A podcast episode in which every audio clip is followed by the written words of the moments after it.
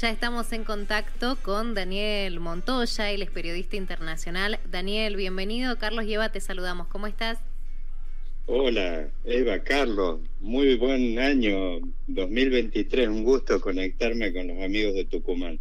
Bienvenido, Daniel. Es verdad, no lo hemos visto este año. Comienza el año 2023. ¿Por dónde andás? Porque solés moverte por todos lados. Sí, sí, estoy en Buenos Aires. Eh, un año distinto. La verdad es que terminamos con una gran alegría eh, el año 2022. Eh, un, cambio total de estado de ánimo. Me parece que en general para, para los argentinos algo que sorprendió a a toda, yo te diría, no, no solo en el mundo del fútbol, sino de que sorprendió a toda la dirigencia en general política que se encontró con una realidad muy de época, que es la predisposición de la gente a salir a la calle, a disfrutar y a festejar al costado de cualquier indicación o sugerencia de la clase política y, eh, y es como que dicen en general todos, mientras más lejos estén, mejor.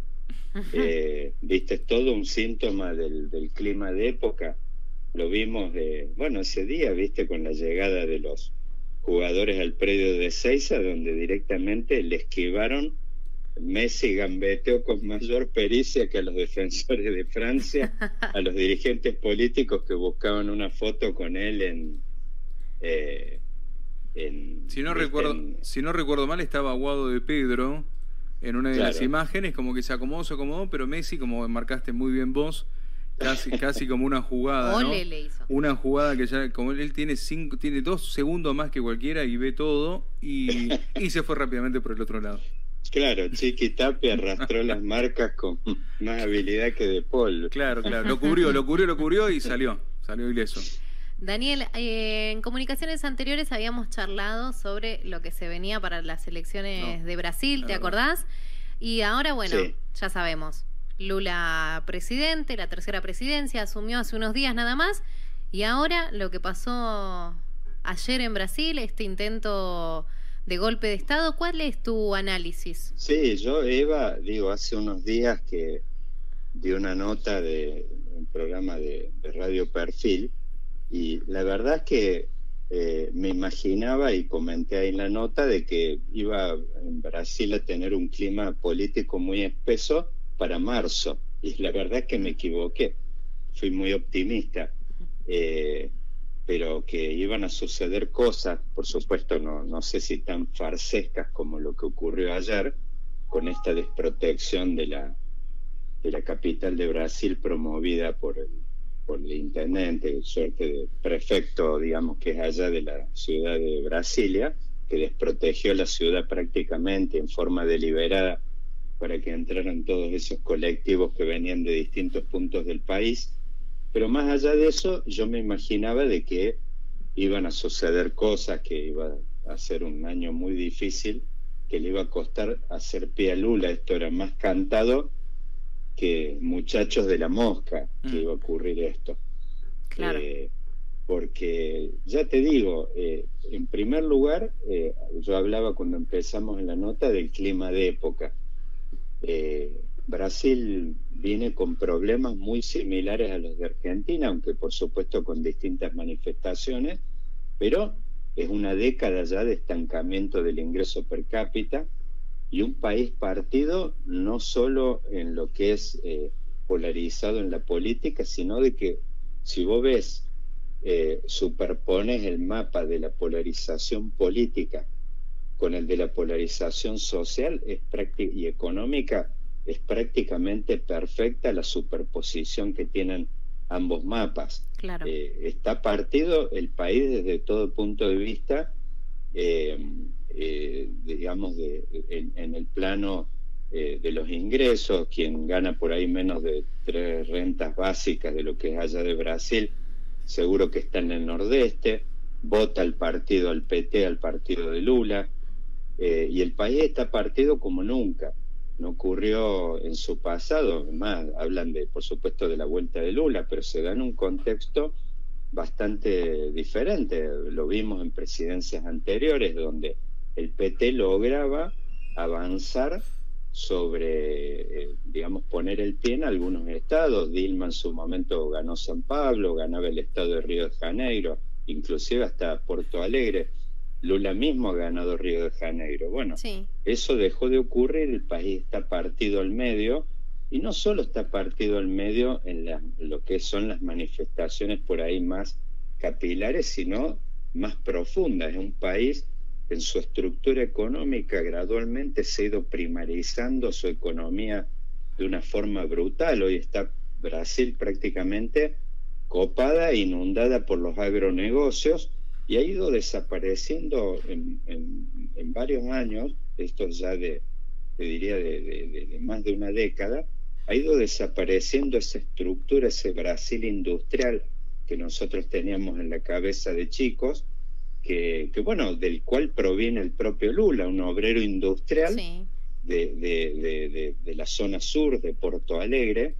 Eh, bueno, eso ha ido desapareciendo todo y hoy tenés esta realidad que si vos a esto le agregas el cóctel de una elección con una diferencia de un punto y medio, como la que ocurrió, que mismo en Argentina, fíjate que la elección de 2015, Macri le termina ganando Scioli en un balotaje por dos puntos y no pasó nada.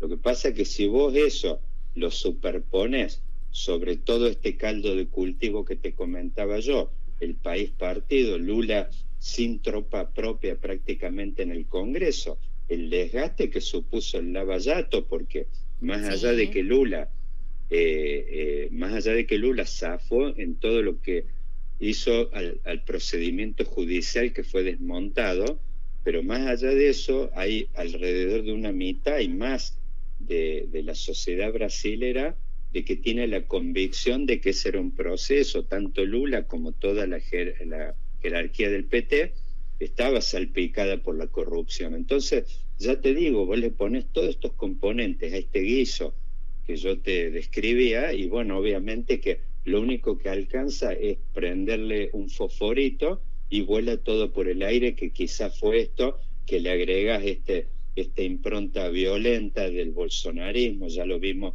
cuando ganaron la elección, con un montón de manifestaciones, escudos del nazismo en algunas eh, urnas en, distintos puntos del país, y bueno, todo este clima de violencia, después, bueno, el propio acto de no transmitirle el mando a Lula, irse eh, en forma ridícula y bochornosa a festejar la Navidad en un lugar de Orlando que apareció haciendo una foto comiéndose una hamburguesa. O sea, si vos metes todos estos datos eh, en esta coctelera, obviamente que lo que te termina dando es un desastre como el de ayer. Que bueno, sí, es verdad. Eh, yo, yo te decía lo farsesco un poco de ayer, obviamente que esto me parece que, que va a ser, eh, ya está siendo desactivado en forma, sabemos la profesionalidad en general que tienen las Fuerzas Armadas de Brasil, a diferencia de Argentina.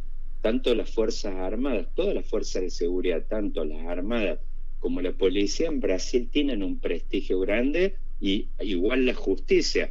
También a diferencia de Argentina, si uno ve la justicia en cualquier medición, en cualquier sondeo que hay en Argentina, de las instituciones más desprestigiadas. Bueno, eso no ocurre en Brasil. Así que Brasil me parece que a nivel institucional tiene como una ventaja un, activo importante que es que tiene algunas instituciones como eh, pones un, como un, triángulo, Fuerzas Armadas, Policía y Justicia, y tenés un triángulo que uno hace, digamos, que tenga un optimismo respecto a la posibilidad de desmantelar esto. Pero en lo que hace a lo otro, lo otro tiene que ver con la política y es un proceso mucho más profundo. Y yo, la verdad que tenía muchas dudas si Lula era por ahí el más competente, el que tenía las mejores posibilidades para desactivar esto, un poco por lo que te decía yo, el proceso este de desgaste política, de desgaste político, hay una deslegitimación fuerte, yo no sé en qué medida a Lula va a necesitar realmente una muñeca tremenda para poder desactivar lo que está detrás de todos estos colectivos farsescos que entraron ayer a la capital, que son todos esos sectores, sobre todo quienes el problema que enfrenta este proceso político quizás es similar a lo que le está pasando al kirchnerismo acá en Argentina. Te encontrás con la doble imposibilidad. No podés satisfacer a tu propia base electoral, que es la que te levantó la mano y te llevó a la victoria. Y por el otro lado, tus enemigos están agazapados enfrente y muy resentidos y lastimados,